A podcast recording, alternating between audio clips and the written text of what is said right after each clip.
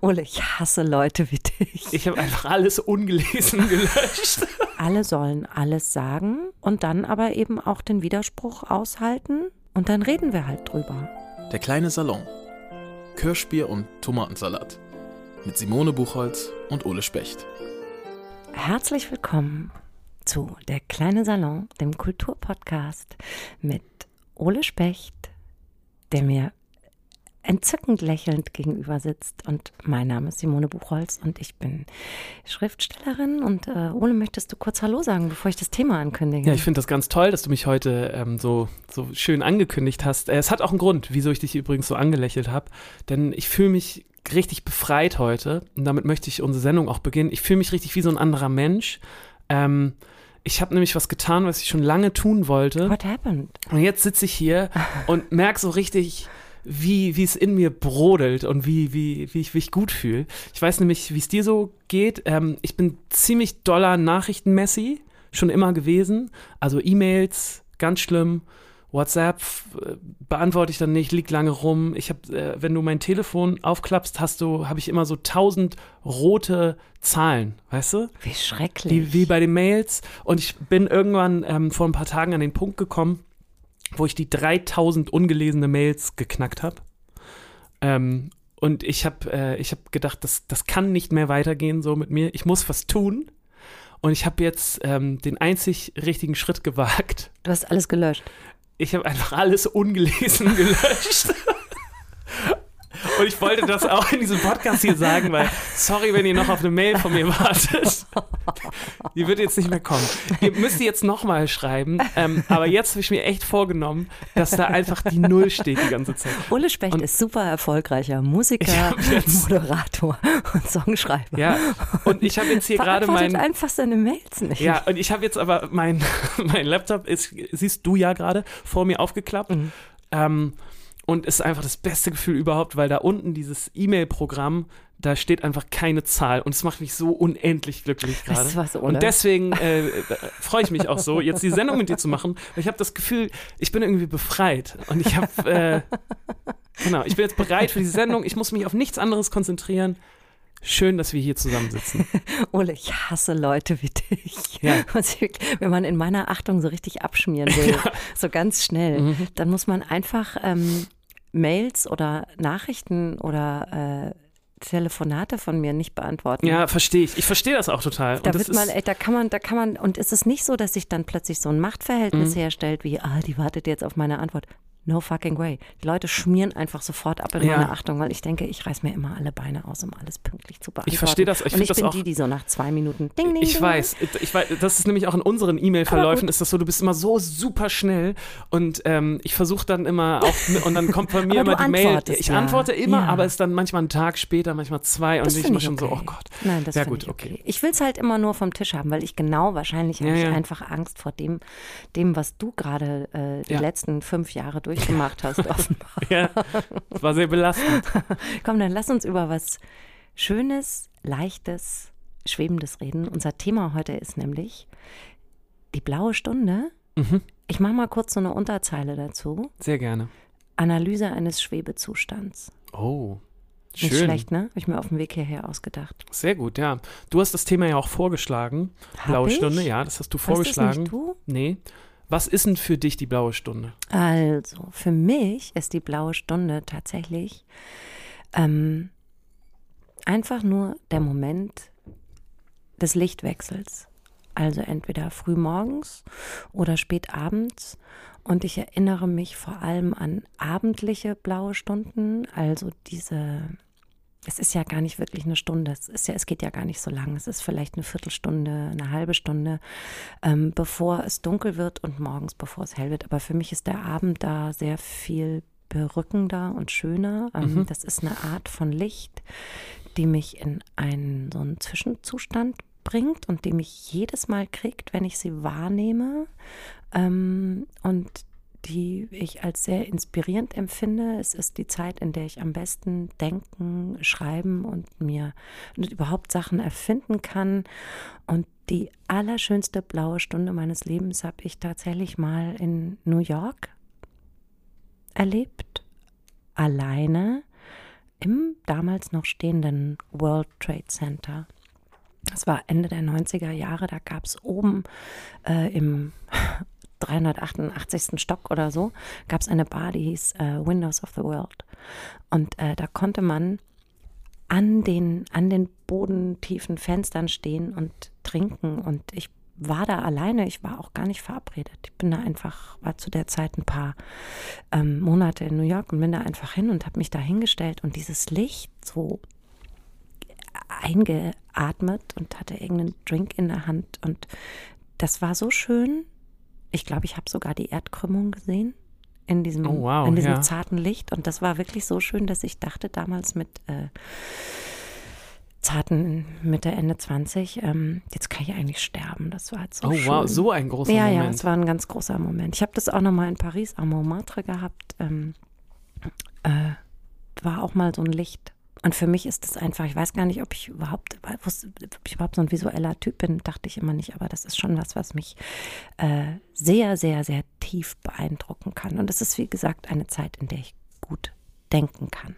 Das kann ich sehr gut nachvollziehen. Ich habe das Konzept der blauen Stunde kennengelernt, ähm, als wir angefangen haben, mit der Band Videos und Fotos zu machen. Ja, Fotografen Gen- stehen so drauf. Alle Fotografen stehen da drauf.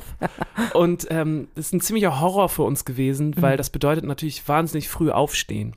Weil besonders die, die morgendlichen Stunden sind für Fotografen immer interessant, weil sie, glaube ich, noch ein bisschen länger gehen als es abends. dauert länger. Ich glaube, abends ist das Licht schärfer Ja, und morgens hat man aber ein bisschen mehr Zeit. Ja. Ich weiß auf jeden Fall, dass äh, mir das vorher nicht so bewusst war. Und als wir dann aber angefangen haben, so Fotos und Videos zu machen, war das eine Zeit lang ähm, echt sehr brutal, weil wir immer super früh aufstehen mussten für Fotos und dann soll es ja auch noch fresh aussehen und Gut, so. dass ihr noch so jung wart. Ja, genau.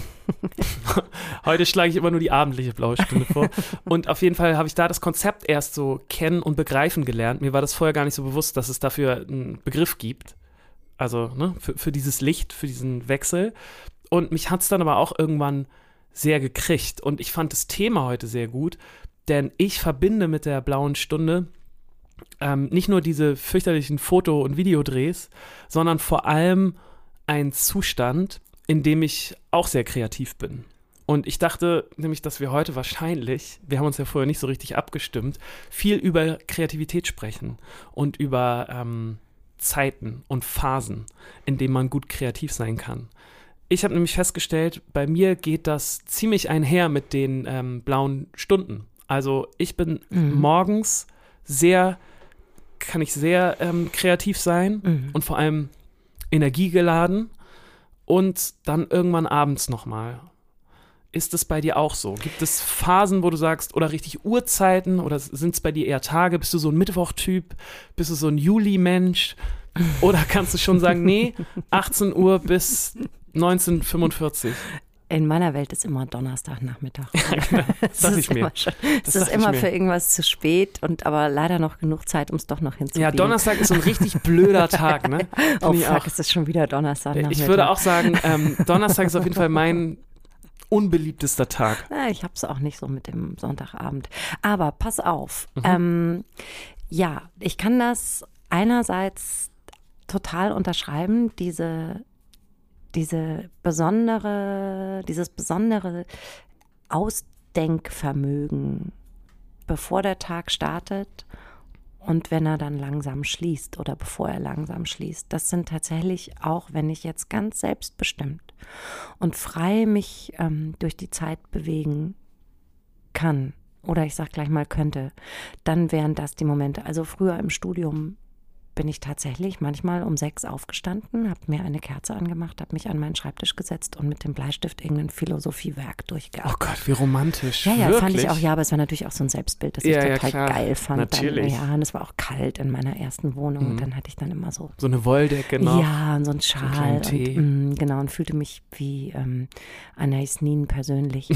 ähm, so, und, und der frühe Abend ist es tatsächlich auch. Also so ab, ab ähm, fünf, sechs Uhr ähm, geht die Maschine nochmal richtig an. Äh, Gerade dann, wenn ich noch Alkohol ins Spiel bringe, dann läuft Oh, es da müssen richtig wir auch gut. auf jeden Fall ja, die blaue Stunde hat ja auch sprechen. noch Ja, ja, diese genau. Ebene, genau.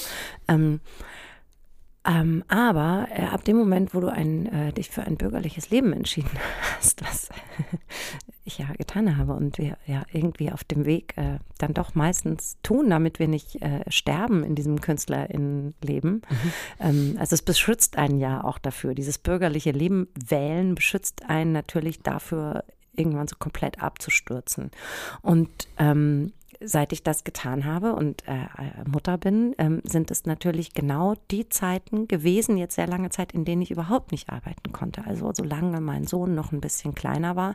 Morgens ist die Zeit, in der bei uns richtig geackert werden muss. Also aufstehen, Frühstück machen, alle drei durchs Bad, Pausenbrote schmieren, äh, Kind antreiben, Kind auspeitschen, was man halt machen muss, damit Klar. die morgens überhaupt irgendwie in die Schule gehen. so. Und dann abends äh, ist das dann die Zeit, wo alle wieder nach Hause kommen mhm. und man zu Abend ist. So, und dann dann stehst du da mit deiner Kreativität und denkst, okay, dann koche ich halt was Geiles oder so, aber die verpufft. Nervst du denn deine Mitmenschen manchmal mit deiner Kreativität oder lässt du die dann in deinem Kopf? Ich lasse die in meinem Kopf, aber das explodiert mir natürlich dann, ja, ja, wenn genau. ich mich abends hinlege zum Schlafen, irgendwann mhm. dann explodiert mir das unter, unter den Gehirnzellen weg. Aber was ich manchmal ja mache, weil ich gemerkt habe, dass ich in dieser Zeit so wahnsinnig äh, gut arbeiten kann, ist, dass ich entweder früher als mein Sohn noch kleiner war, ich äh, mit meinem Mann die Verabredung hatte, dass er ein bisschen früher aus dem Büro kommt und ich dann so ab fünf äh, in eine Bar gehen kann. Und dann habe ich mich einfach so gegen fünf in eine Bar gesetzt, ähm, gerne ins Kurhaus, mhm. in so eine Ecke. Da hat man auch immer, hatte ich sehr schön den, den Blick mit dem besonderen blauen Licht im, im, im, im Zeitenwechsel äh, im Blick und dann äh, habe ich mir ein bisschen was zu trinken bestellt und ein Freund von mir, Johnny, der kannte das immer schon, der wusste das, der hat sich dann neben mich gesetzt und hat mich abgeschirmt gegen alle anderen, damit mich niemand anspricht. Und, du hast dann wirklich verlabert. gearbeitet und dann ich in da, der Bar? Ja, habe ich im Kurhaus in der rechten hinteren Ecke gesessen mit Blick auf das sich verändernde Licht und habe da noch so bis acht geschrieben und dann habe ich den Rechner zugeklappt, dann habe ich mir einen ins Regal gestellt mit meinen Freunden und Freundinnen. So, das war total super. Das finde ich so beeindruckend, wenn man in einer Bar oder in einem Café arbeiten kann. Ich habe das auch ein paar Mal versucht, weil klar, ich meine, ja. wir alle lieben das Bild. Bei mir funktioniert es halt tatsächlich. Ja, Wahnsinn, ja. genau. Bei mir hat es nämlich überhaupt nicht funktioniert. Ich war viel zu abgelenkt. Ähm, und Na, ich hatte immer Johnny. Ja, aber ich war auch, glaube ich, viel zu sehr darauf bedacht, wie das jetzt aussieht und was hier gerade so passiert. Ich war einfach im Stress, so weil berufstätige Mutter. Ich okay, musste ja, echt gut. liefern. Ich hatte ja, Deadlines. Das verstehe ich. Und ähm, was ich jetzt manchmal mache, wo mein Sohn größer ist, gut, ist der eh, der kommt eh nicht vor sieben, acht nach Hause. Insofern äh, kann ich die Zeit mhm. dann wieder nutzen. Aber was ich halt mache, ist, dass ich mich immer mal eine Woche rausziehe zu Hause ähm, und irgendwo hinfahre zum Schreiben. Und da merke ich sofort, das ist nämlich der Punkt, auf den ich jetzt lange Rede, kurzer Sinn raus wollte, dass sich das sofort wieder so einpendelt. Ich stehe früh auf, sitze noch im Dunkeln, mache mir eine Kerze an, arbeite zwei, drei Stunden, gehe dann laufen, duschen, frühstücken, mache so das, was man so zu tun hat an so einem Ort, an dem man ist. Und dann geht es am Nachmittag weiter und dann kommt diese Phase ab 5, 6 Uhr, wo ich merke, wow, jetzt ballert es nochmal richtig. Und das ist Und toll. bis wann geht's dann, wenn du um 5, 6 also viel länger als bis 9, also 21 Uhr, äh, 9 Uhr abends sollte ich das nicht machen, weil sonst kann ich wirklich nicht mehr schlafen. Ja. Verstehe. Und sonst trinke ich dann auch zu viel, weil ich trinke dann halt immer gerne Alkohol dazu. Wenn du abends arbeitest, ja. trinkst du auch ja. immer? Ja, nicht viel, aber dann trinke ich halt. Da, da schenke ich mir auch gleich Oder schenkt sich gleich ein ganzes, ein. ganz, ganz Glas Schnaps ein. Genau. Ähm, Glas Schnaps. ähm, also ist jetzt nicht, ne, um Gottes Willen, ist nicht, äh, ist nicht Kampftrinken, aber dann mache ich mir halt irgendwann gegen fünf, halb sechs wahrscheinlich, mache ich mir eine Flasche Wein auf und dann muss ich halt aufpassen, dass das nur eine halbe ist, weil mehr mhm. kann ich einfach nicht so, einfach so. Dann bin ich halt besoffen und das macht ja auch keinen Sinn dann. So. Und, ähm, und ich darf auch nicht zu lange die Maschine im Kopf so anlassen, diese, diesen Kreativitätszirkus weil sonst ist halt Gehirnfasching später im Bett. dann kann ich nicht schlafen. Das kann ich richtig gut verstehen. Also dieses, dass es dann nicht aufhört und man so ein bisschen aufpassen muss. Mhm. Ich glaube, das, äh, das kennt jeder. Man darf die Welle nicht zu doll reiten. Genau, ich, ich so. glaube, das kennt aber auch äh, jede und jeder, der schon mal so richtig intensiv irgendein Hobby betrieben hat. Ob es jetzt. Lego. Ich ja, hatte das früher also beim Lego. Ich, ich glaube, bei allen Sachen, die du so super intensiv machst, ja. ob es jetzt ähm, Lesen, Serien mhm. gucken, Videospiele mhm. spielen, whatever ist, wenn du es übertreibst, dann lässt es dich nicht mehr los und das ist ein ganz fieser Zustand, finde ich. Ja, ich weiß noch, mein Gerade Vater beim dann, Schreiben. Ja, ähm, ja. Ich fand nämlich dein Bild sehr schön, also von, von der Maschine, die du dann den ganzen Abend oder den ganzen Tag fütterst und mhm. dann hört die auch nicht mehr auf und nee. das ist sehr quälend. Ähm, ja, es ist, man wird so kurzatmig und kriegt so, so, so rote Wangen. Und mein Vater hat das früher immer Lego-Fieber genannt. Mhm. Also der kam dann, wenn er in mein Zimmer kam und, und gesehen hat, wie ich da mit, mit glühenden Wangen und wahrscheinlich gerauften Haaren, ich habe stundenlang, abendelang so Lego Kram zusammengebaut. Und ich weiß noch, dass der dann immer zu meiner Mutter ging und ich hörte den so im Weggehen, ah, sie hat Lego-Fieber. Und das ist genau der Zustand. Dieses, ja. dieses nicht aufhören können und nicht runterkommen dann. Und das wird tatsächlich durch diese blaue Stunde angeregt. Ja. Und dann ist die längst vorbei genau, und man ja, kommt aber nicht raus aus diesem Zustand. Das kenne ich auch. Komplett irre. Das, da haben wir, glaube ich, auch noch nie drüber gesprochen, über dein, also ganz konkret, mhm. über dein Arbeitspensum, weil das finde ich auch super spannend. Ich habe nämlich mal irgendwo gelesen, das weißt du wahrscheinlich viel besser als ich, dass Thomas Mann, ich glaube, zwei oder drei Seiten am Tag geschrieben hat. So. Und wenn er das gemacht hat, war der Tag zu Ende. Und es war in meinem Kopf eine sehr geringe Anzahl von Seiten. Also ich glaube, es waren wirklich nur, nur ich sage das jetzt hier in Anführungszeichen, nur zwei Seiten. Dafür, dass eine Frau ihm komplett den Rücken freigehalten hat, finde ich das auch echt wenig. Genau, und ich dachte auch, okay, ähm, das, also das klingt nach einem Pensum, was irgendwie schaffbar ist mhm. und aber auch nach, nach etwas, wo man, wo man eben nicht in so einen komischen Sog reinkommt und ähm, nicht nach sowas, was einen auch so kaputt macht. Das klingt wahnsinnig kontrolliert und äh, der hat ja auch ein super kontrolliertes Leben geführt, ähm, mhm. ähm, indem er seine, seine Homosexualität immer wegdrängen musste und äh, sich, glaube ich, überhaupt nicht, da, gab es ja kein, kein befreiendes ähm, kein befreiendes Element und, und ähm, das wäre, glaube ich, überhaupt nicht meine Arbeit oder meine Art, so, so kontrolliert zu arbeiten. Mhm. Also es, es würde auch nicht funktionieren. Ich weiß nicht, ich schreibe halt manchmal, schreibe ich nur einen Absatz. Manchmal schreibe ich auch gar nichts, funktioniert dann halt nicht. Mhm. Und dann kann ich aber auch mal 17 Seiten rausballern. Davon kannst du aber auch 10 wegschmeißen dann am ja. nächsten Tag. Ne?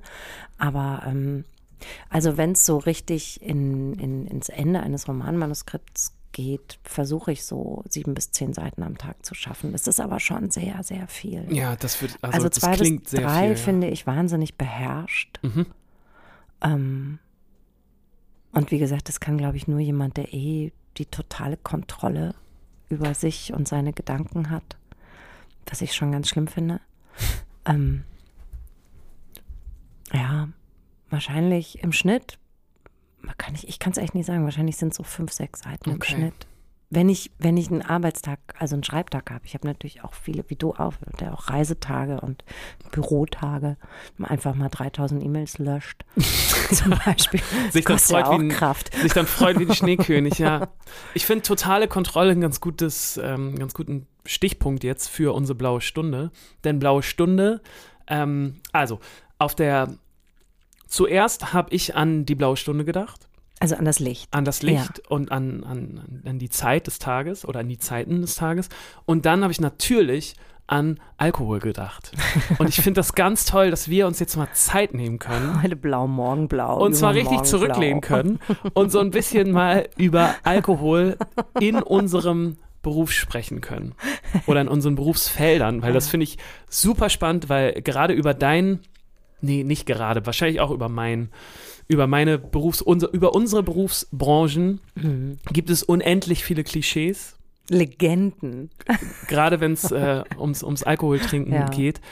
Und ähm, ich habe super viele Fragen an dich. Wenn du kreativ werden willst, ja. was trinkst du? Wie viel trinkst du? Hast du irgendein Ritual? Bist du jemand, der das Glas erstmal ähm, viermal umdreht, dann draufklopft und dann den Whisky reinfüllt, weil du weißt, dann geht's richtig los? Oder ist Alkohol für dich, hat das überhaupt eine Rolle beim Schreiben erstmal? Ähm, Erste Frage beim Schreiben. Also, ich versuche, ich versuche dem keine wichtige Funktion zu geben. Ähm, weil ich gar nicht mal so sehr unter den SchriftstellerInnen, sondern in meinem vorherigen Beruf, im Journalismus, viele super funktionale AlkoholikerInnen, glaube ich, kennengelernt habe. Mhm. Ähm, was aber was natürlich was, was anderes ist, aber mir macht es, mir macht es generell Angst so. Ich, ich, ich glaube, ich bin jemand, der zur Sucht neigt in allem, was ich tue. Mhm.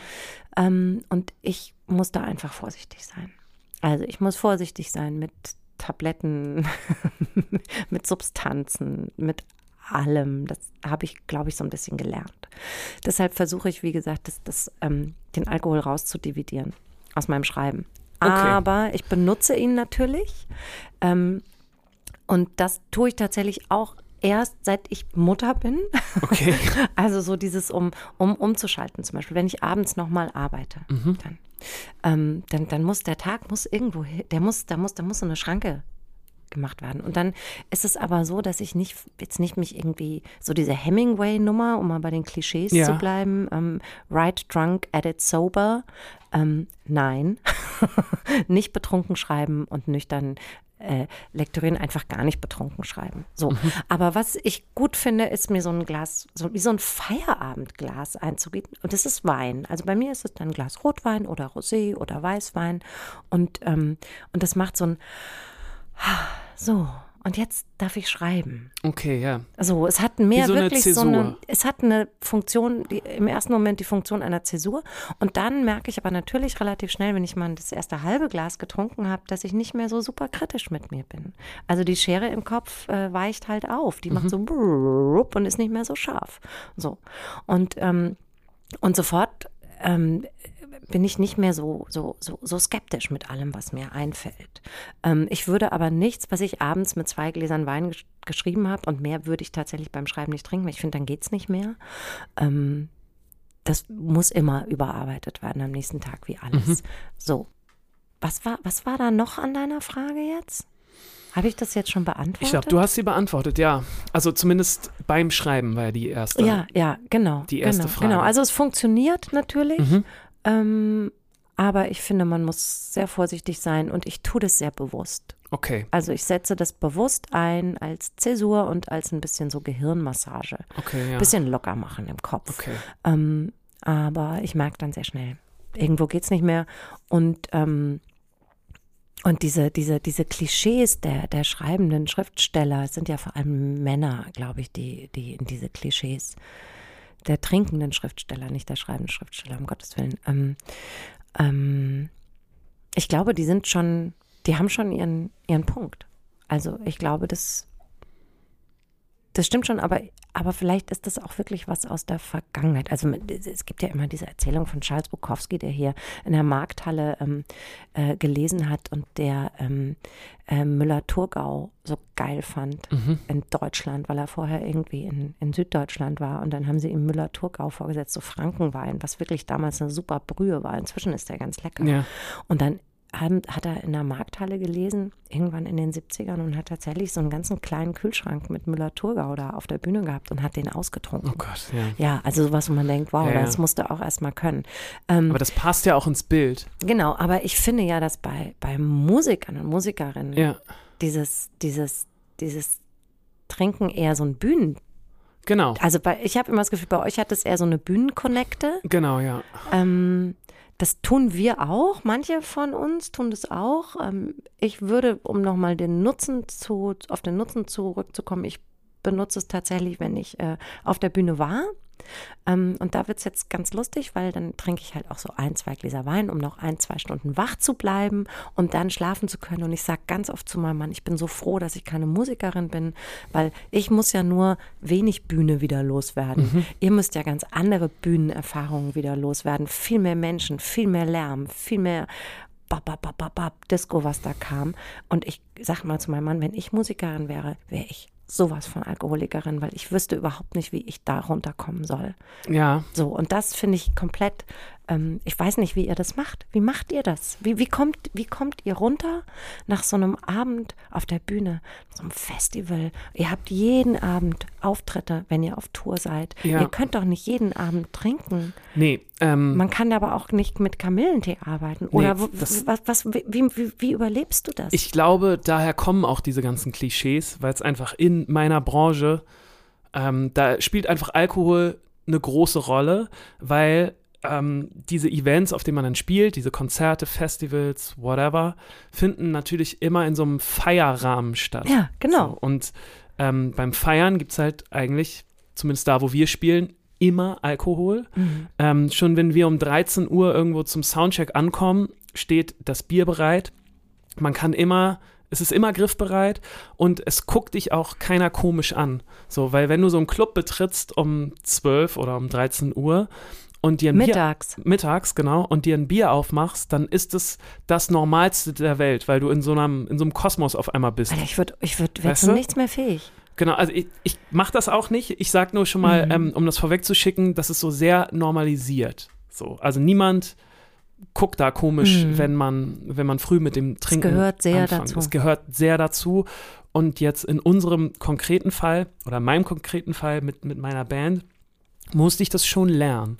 Also weil ja, gerade ja, Mensch. Weil gerade am Anfang, als wir angefangen haben, Oh, es gibt Bier, kostenlos. da bestand natürlich auch unsere Gage aus Alkohol. So, ne? Wir haben ja kein Geld verdient damit.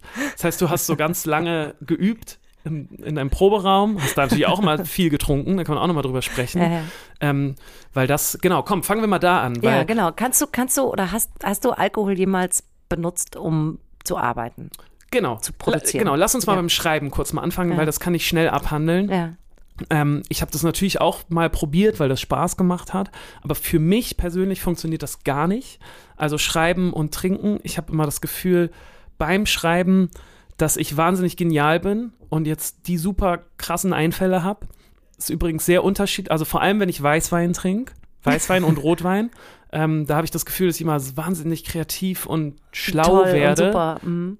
Genau, und dann am nächsten Tag finde ich es ganz schrecklich. Also noch nie einen Text benutzt, der wirklich so entstanden ist. Also bei dir schmilzt die Schere im Kopf so dahin. Wahnsinnig schnell, ja. Das Einzige, was, äh, was ich mal, oder was wir mal veröffentlicht haben, aber auch nur so als Gag-Ding, ähm, ich habe mich mal mit meiner Gitarristin getroffen und wir haben äh, zwei Flaschen Sekt getrunken, also jeder eine Flasche Sekt und haben dann einen Schlager geschrieben. Einfach weil wir gedacht haben, komm, wir haben jetzt mal Bock da drauf und machen das.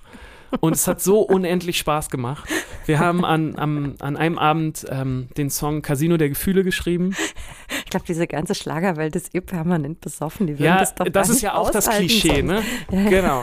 Und es hat aber so viel Spaß gemacht, ne? Und das ist dann halt so ein Gag-Song gewesen, den wir dann auch mal so aus Spaß veröffentlicht haben, Mhm. aber auch nicht unter unserem Namen, sondern unter irgendwas anderem. Und aber ansonsten funktioniert das gar nicht bei mir so.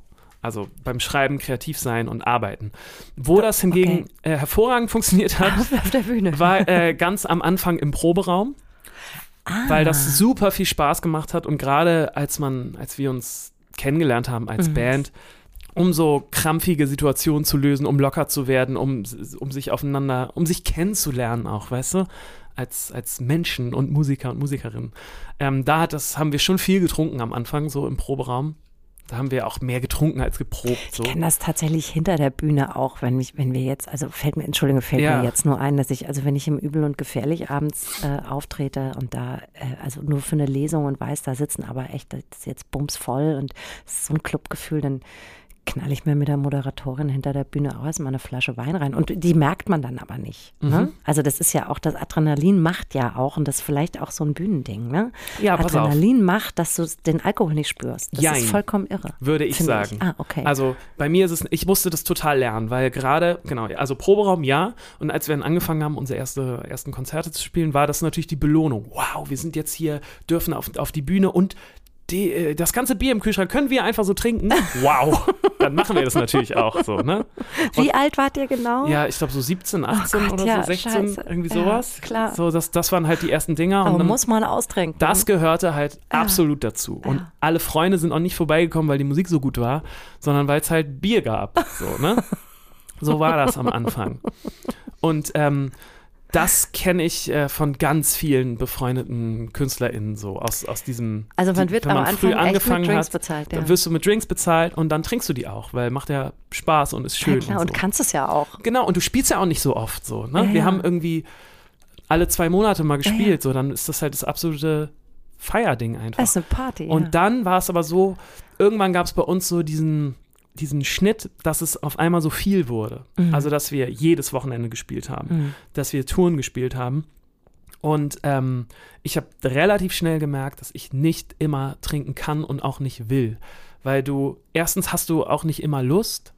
gerade wenn du es so oft hast. Und dann habe ich auch gemerkt, ich hatte dann ein paar Auftritte, wo ich richtig betrunken war auf der Bühne, wo ich im Nachhinein einfach. Amy Winehouse. Nein, jetzt nicht so. Also ich habe das schon immer alles hinbekommen, noch was ich machen wollte, aber ich habe gemerkt, ich habe zum Beispiel nicht so gut gesungen, wie ich eigentlich singen kann. Ah, okay. Ich hatte so ein paar Textdinger drin, die jetzt wahrscheinlich nicht vielen Leuten aufgefallen sind. aber bist du nicht so bei So den Ansagen Blackouts. zwischen den Songs dann vielleicht lockerer gewesen? Oder, oder hattest du eher das Gefühl, es entgleitet dir dann? Nee, genau. Also Ansagen, da können wir auch noch mal eine ganze Stunde drüber reden. Das ist nämlich voll mein Thema. ähm, das, das war eigentlich immer voll mein Ding, so das Labern zwischen, zwischen den Songs. Und darauf habe ich mich auch immer wahnsinnig gefreut. Ähm, weil wir als Band so eine harte Schule hatten, weil wir so angefangen haben, in so ganz leeren Clubs zu spielen. Und da sind die Ansagen super wichtig, um die Leute so auf deine Seite zu kriegen, um so eine Sympathie bei den Leuten okay, zu und wecken wenn du dann so einen totalen Glimmer hast und das nicht mehr und das nicht kannst, hinkriegst mm. so und dann irgendwie dein, deine Sprache so ein bisschen faserig wird. Aber wie ist denn das dann, ähm, wie ist denn das dann im, im, im Umfeld? Also wenn, also ich glaube, bei, bei uns in, in unserer Branche wird, ähm, also es gibt dann auch so Partys auf Buchmessen und so, wo alle viel trinken, aber ansonsten ist es auch immer so ein bisschen, nee, man dürfte jetzt nicht besoffen auf der Bühne sein, hm, glaube ich. ja. Ähm, also es ist schon so ein bisschen eine Seriosität dann doch irgendwie dabei. Ist es bei euch vielleicht genau andersrum, dass die, also we- wenn man dann, was ist denn, wenn, wenn du da so in so einer totalen Gruppe bist mit Band und Technik und allem und sagst, nee, ich trinke heute nichts und morgen auch nicht und übermorgen auch nicht, bleib beim Wasser oder gib mir mal Mate. Ey, mittlerweile- So. Was ist dann da? Mittlerweile ist total okay, so Mhm. gerade weil es so ähm, professionalisiert auch gewesen ist, so geworden ist und wir so viel unterwegs sind, dann ist das manchmal so. Und gerade ähm, ich als Sänger habe auch immer ähm, die Ausrede, die keine Ausrede ist, dass ähm, ich nicht so viel trinken kann, weil ich dann am nächsten Morgen kein Konzert mehr singen kann. ah, okay. Das musste ich auch lernen am Anfang. Ja. Das, weißt du, weil wenn ich Ja, Abend Stimme geht richtig kaputt. durchtrinke, Ja, dann habe ich am nächsten Morgen keine Stimme mehr. Und das waren richtig harte Erfahrungen. Mein Opa war Opernsänger hier an der Staatsoper Mhm. und der hat sich angeblich, meine Mutter mir immer erzählt, die Stimme kaputt gesoffen. Ja. Das kannst du auch auf jeden Mhm. Fall. Und das passiert halt, weil, ähm, genau, ich weiß nicht, nicht genau, was Alkohol jetzt mit den Stimmbändern macht. Ja, aber, aber macht ja mit allem irgendwas. Aber ne? genau, was auf jeden Fall, zumindest bei mir der, äh, was, was bei mir die Folge war, dass ich immer super viel gelabert habe. So, gerade wenn ich viel getrunken habe und dann bist du ja auch lange wach und redest so viel und dann bist du noch im Club und das ist laut und dann redest du dagegen morgens, an ja. und dann, dann das am nächsten Morgen hatte ich oft keine Stimme mehr. Und das ist ein richtiges Scheißgefühl gewesen.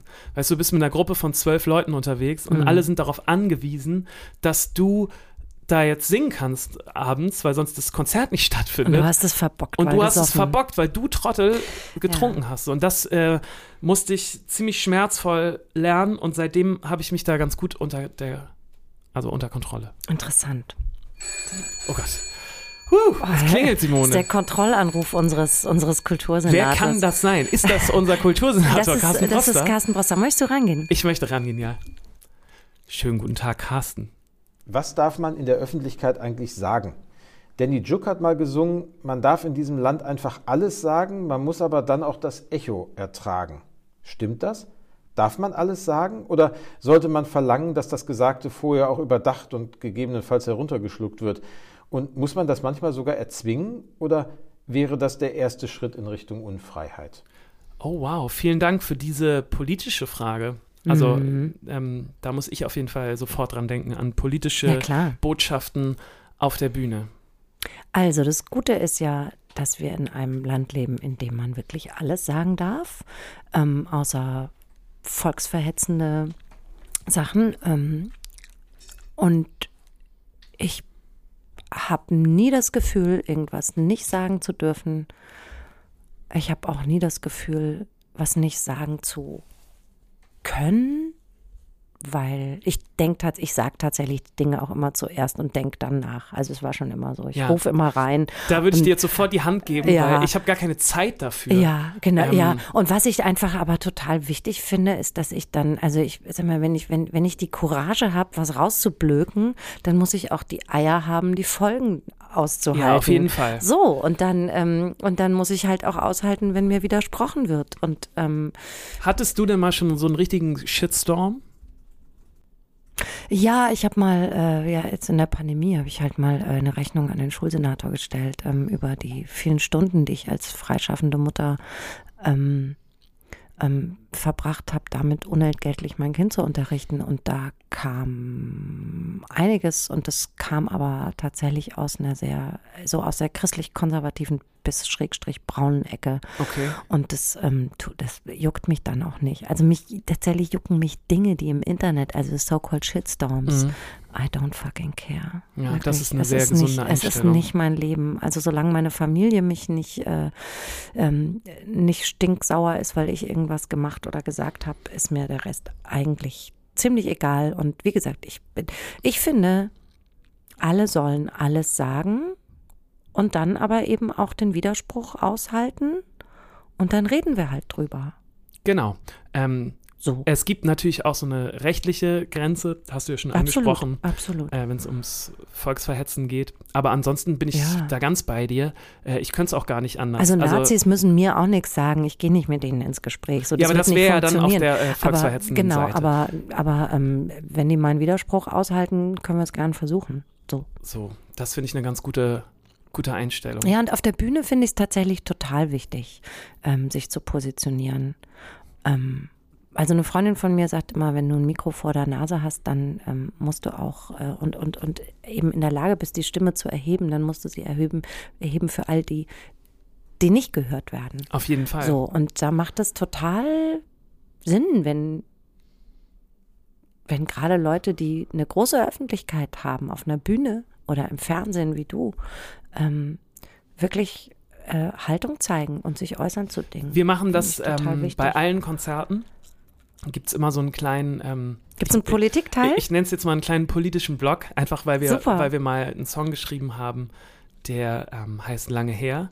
Und da geht es so ein bisschen darum, dass wir uns wünschen, dass wenn unsere Kinder uns auf ähm, geschichtliche Dinge ansprechen, die in unserer Zeit passiert sind, dass wir dann ähm, das überwunden haben und dass wir uns nicht so viele Vorwürfe machen können.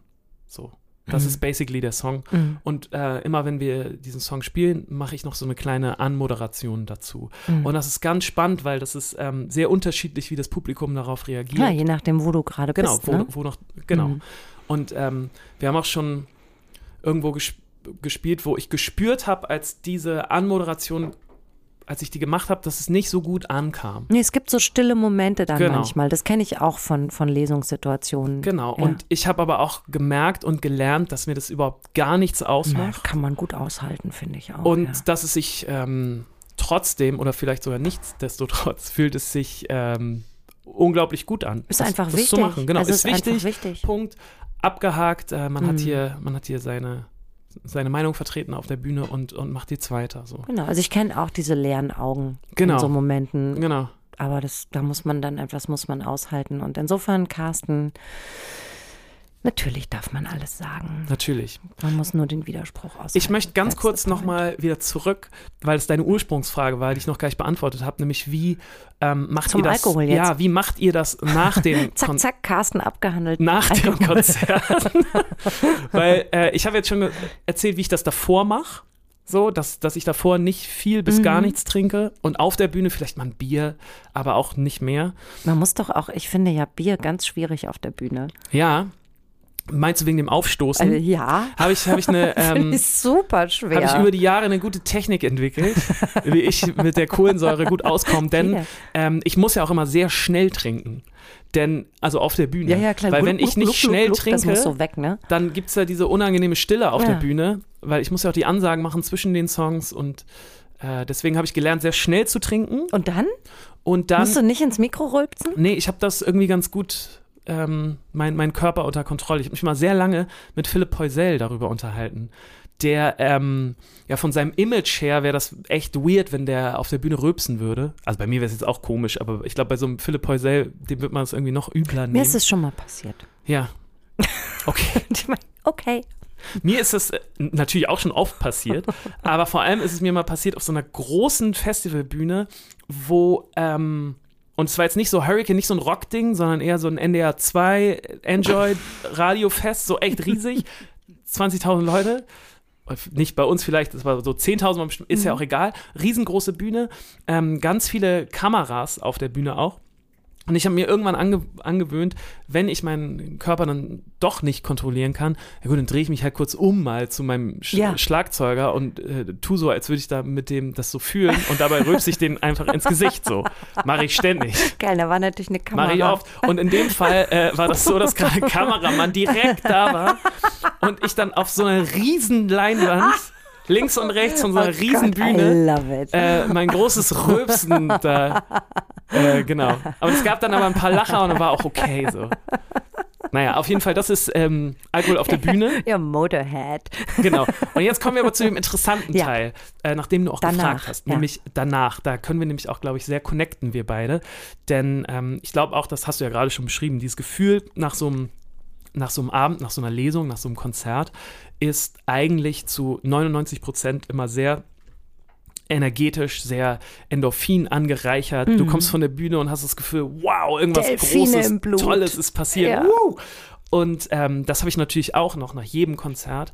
Und ähm, das ist manchmal schwierig, sich da zu beherrschen, nicht Ja. jeden Abend lang eine Party zu feiern. Ja. Denn das ist so ein bisschen gelernt auch. Ähm, ich glaube, das kommt noch so Total. aus der, aus der Jugend, von der Schule, von, weiß nicht, gut, aus der Schule ist ja vielleicht auch nicht, aber sozial, also es ist ja auch sind so soziale sozial Strukturen. gelernt, genau. Also das hat man ja auch von allen um einen rum gelernt, auch von den Genau. Generationen davor. Ich wünschte manchmal, ich würde echt irgendwie professioneller kiffen oder so. Weil ich glaube, das wäre total super. Das stimmt. Dann, Ja. dann würde man damit wahrscheinlich ganz gut auskommen können. Aber genau, dieses Gefühl, wenn man dann so berauscht von der Mhm. Bühne geht, das kenne ich sehr gut, dass man sich dann fallen lässt im Backstage und denkt, oh, jetzt muss ich Ja. erstmal ein Bier Jetzt trinken oder irgendwas, trinken. um so ein Ja. Bisschen runterzukommen.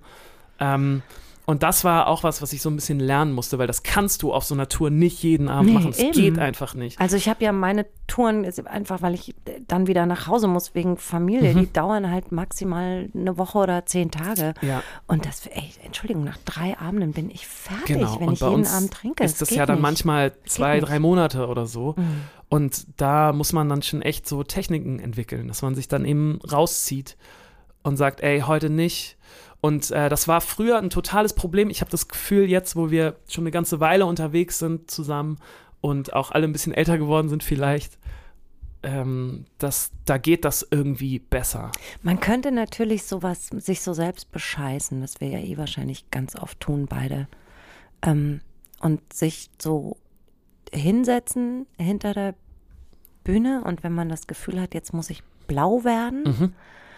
Das im Kopf durch dieses schöne Licht der anderen Ersetzen. blauen Stunde Ja. ersetzen, um sich damit zu belohnen. Ja, auf jeden Fall. Also ich weiß nicht, wie gut du dir Sachen herbeifantasieren kannst, aber ich kann das sehr gut. Und das merke ich tatsächlich auch manchmal, dass das hilft. Also dieses, dieses, dieses Belohnen durch Alkohol, Mhm. durch was anderes zu ersetzen. Ja, das geht Chips gar nicht. Also das ist- ist Schokolade. halt ein super wichtiger Teil. Ja, Deswegen fand ich auch ja. gut, dass wir darüber mal sprechen in meinem Beruf und offensichtlich auch in deinem, Ja, ähm, dass man da wahnsinnig gut aufpassen muss. Mhm. Ähm, ich, bei dir wird es ja auch ähnlich sein, wenn wir so ein größeres Konzert spielen und danach noch Kontakt zu Veranstaltern oder wenn man noch Fans oder so trifft in der Stadt, dann möchte jeder immer mit dir trinken. Ja, genau. Und das ist, und, und ich merke das, wenn ich mit, mit Kollegen und Kolleginnen irgendwo bin auf der Bühne, mal so mit mehreren, Ja. und danach sag so, und jetzt, äh, was machen wir noch? Und dann so einer oder eine sagt, nee, ich möchte eigentlich gar, ich möchte einfach nur ins Hotel, ich nehme noch Mhm. ein Wasser. Und ich denke dann immer, äh, boring und so. Ähm, aber es ist natürlich absolut gerechtfertigt und richtig. Ja, aber es kann natürlich. so eine Gruppe auch echt dann sprengen. Auf jeden Fall, ne? ja. Ja, Klar. aber ich habe das eigentlich auch selbst schon, wenn ich nur so, ein- ich war neulich so nachmittags von vier bis fünf, hatte ich so eine Live-Fernsehgeschichte. Mhm. Und da komme ich raus und denke so, fupp, wäre jetzt super.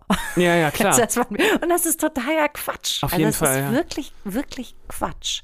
Und ich mache es dann Das auch ist nicht. so gelernt, es ist ähm, so gelernt und es hat gerade, glaube ich, in unseren Berufen echt auch vielen Leuten schon sehr, sehr, sehr geschadet. Ja, auf ne? jeden Fall, auf jeden Fall. Ich merke das vor allem oft auch ähm, bei, wie sage ich das jetzt? Also bei Leuten, die in Clubs arbeiten, so, die halt einfach jeden Tag Ich weiß, ich habe Events 15 Jahre im haben, so. Nachtleben gearbeitet. Genau. Das ist echt hart. und da merkt man das auch wirklich oft, dass die in so einem ganz eigenen Kosmos leben. Das, was ich ganz am Anfang gesagt habe, es guckt dich halt niemand schief an, ne? Mhm. auch wenn ähm, irgendwie Bühnenaufbauer oder ähm, irgendwelche Clubtechniker morgens sich um, um 13 Uhr, das sag ich schon morgens und du lachst mich an, aber um mittags die ersten Biere aufmachen, dann ist das einfach normal Ja, ja, in der Bubble. Und ich glaube, das Mhm. führt auch schnell dazu, dass du in so einen in so einen Kreislauf kommst mit, ja gut, ist ja halt irgendwie normal und jeden, jeden Tag ist feiern. Ich kenne und das aus immer dem belohnen. Journalismus wirklich ja ganz, ganz hart.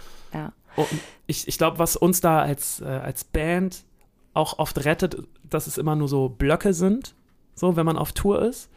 Und ähm, dass man funktionieren will unbedingt. Also ich habe das Ja. ganz doll, dass ich, das habe ich ja vorhin auch angerissen, habe ich gar nicht zu Ende gebracht, dass ich ein paar Konzerte mal hatte, wo ich ja dann eben nicht so gesungen habe oder wo ich so te groß, grobe Mhm. ja, das ist ja hatte. großes Versagen Und, dann. Ne? Das Äh, ist dann ist der Abend für mich richtig gelaufen. Wenn ich dann Mhm. von der Bühne komme, habe ich so schlechte Laune, Mhm. weil ich, denke mir dann, ey, du hast jetzt so viel geprobt für diesen Abend. Die Leute haben sich alle ein Ticket gekauft, die haben sich freigenommen, Urlaub genommen, whatever, haben Babysitter jetzt, organisiert und ich Trottel, weil ich Bock hatte, was zu trinken, Mhm. versau den jetzt ein bisschen den Abend. Ähm, und es ist natürlich ganz oft nicht so, aber das Gefühl habe ich dann trotzdem, wenn Mhm. ich von der Bühne komme, dann fühle ich mich so schlecht. Mhm. Und ähm, das Gefühl, das hilft mir total. Ähm, Ich glaube, was mich rettet, ist tatsächlich, und da kommen wir zu dem Thema wieder, ähm, ist das, was diese Kreativität der blauen Stunde oft so schwierig macht und mir nimmt, nämlich das bürgerliche Leben mit Mhm. meiner Familie, das rettet mich dann wiederum vor der anderen Seite oder vor der Fall. anderen Bedeutung der blauen Stunde. Es das ist ja sowieso wirklich- das Wichtigste. das ja. ist wirklich, das ist so, da geht ein Fenster zu, aber dafür geht das andere auf. Und das ist, ähm, das ist total toll. Und wir sind jetzt auch fast schon wieder am Ende ja. Unseres glorreichen Schade, ich habe laber noch, hab noch so viele Fra Nimm die doch einfach aber mit wir in den nächsten. ja. Also ähm, wir können ja einfach, einfach das nächste Thema ein bisschen ignorieren. Aber ich würde dir gerne noch so eine letzte Frage Ja. stellen, die wir ja immer machen, so eine Mhm. kleine Dialektikfrage. Ähm, nie wieder hell oder nie wieder dunkel, Ole? Mhm. Mhm. Nie wieder hell, nie wieder dunkel. Ich glaube, ähm, für mich ist die gar nicht so schwierig zu beantworten wie für Jetzt dich. bin ich gespannt. Für mich ist die echt schwer. Und zwar könnte ich, glaube ich, wirklich sagen, nie wieder, dann nie wieder dunkel. Also ich merke einfach, ich liebe auch die Nacht so. Ist ja auch ein Teil von, von meinem Beruf. Und ich, so das ganze Nachtleben, die Stimmung, ist alles so ein bisschen unwirklich. Ähm, alles wie so in, in Watte gepackt. Aber ich bin doch ein richtiger Fan auch vom Tag. Und ich merke das. Ich würde auch, wie gesagt, die blaue Stunde morgens ist mir mittlerweile auch lieber als die abends. Weil ich das Gefühl habe von, jetzt, jetzt kann ich irgendwie, jetzt kann ich irgendwie alles hinkriegen. Jetzt ist das weiße Blatt Papier da, jeder, jeder Morgen neu. Gut, den jeder Morgen neu gibt es natürlich auch nur, wenn die Nacht da war. Aber trotzdem ist, ist mir das Helle irgendwie doch lieber als das Dunkle. Und du bist wahrscheinlich das- die Darkness Queen. Ja, ich habe das, ich hab das mit jedem Abend. Ja. Jeder Abend, der kommt, ist ein, ein weißes Blatt, ein Mhm. unbeschriebenes Blatt. Und die Vorstellung, diesen dunklen Himmel nicht mehr sehen zu können mit den Lichtern, ich glaube, es sind vor allem die Lichter. An der Mhm. Dunkelheit interessieren mich die Lichter und die ganz vielen unterschiedlichen Lichtverhältnisse. Und ich mag ja auch so einen dunklen Wolkenhimmel fast lieber als einen blauen, der stresst mich irgendwie. Okay. Ähm, ich glaube, mich stresst die Helligkeit am Ende mehr und ich möchte gerne so, ja, ich möchte gerne so im, im Dunkel versenken und mich da auflösen. Insofern würde ich mich immer für die Dunkelheit entscheiden, was man gar nicht denkt, wenn man mich so sieht, glaube ich, aber das ist Berlin, ne? Ist Es so, ist so, ne? ja, Ist so, so. ne? Ja. Gute Frage, aber ähm, vielen Dank. Wir sind jetzt am Ende von unserem Podcast schon Ja, wieder so, angelangt. ja. Das geht immer so schnell, ne? Mhm. Ähm, die blaue Stunde. Also wir haben rausgearbeitet, dass wir irgendwann nochmal äh, tiefer ins Alkoholthema einsteigen müssen. Dann nennen wir es einfach Saufen. Falls äh, ihr das jetzt da draußen gerade hört, äh, schickt uns mal eure kreativen Drinks, die euch kreativ machen. Es würde mich wirklich mal interessieren, ob es ähm, ob's so ein Phänomen nur bei mir ist. Also dass so verschiedene So andere Sachen. Alkoholsachen andere Sachen machen, dass man Kann dir echt wirklich unterscheiden kann. Ja. So. Ähm, das würde mich sehr interessieren. Und ansonsten hören wir uns wieder in zwei Wochen. Yes. mit einem neuen Thema, auf das ich mich auch schon sehr freue. Willst du es sagen? Ich möchte es aber noch nicht verraten, um den Spannungsbogen jetzt möglichst hoch zu hängen. Ich freue mich total auf das Thema. Ich freue mich auch total auf das Thema. Schaltet wieder ein, wenn es heißt äh, Kirschbier und Tomatensalat. Ahoi. Bis dann. Tschüss. Eine Produktion der Gute-Leute-Fabrik in Kooperation mit 917XFM und der Hamburger Morgenpost.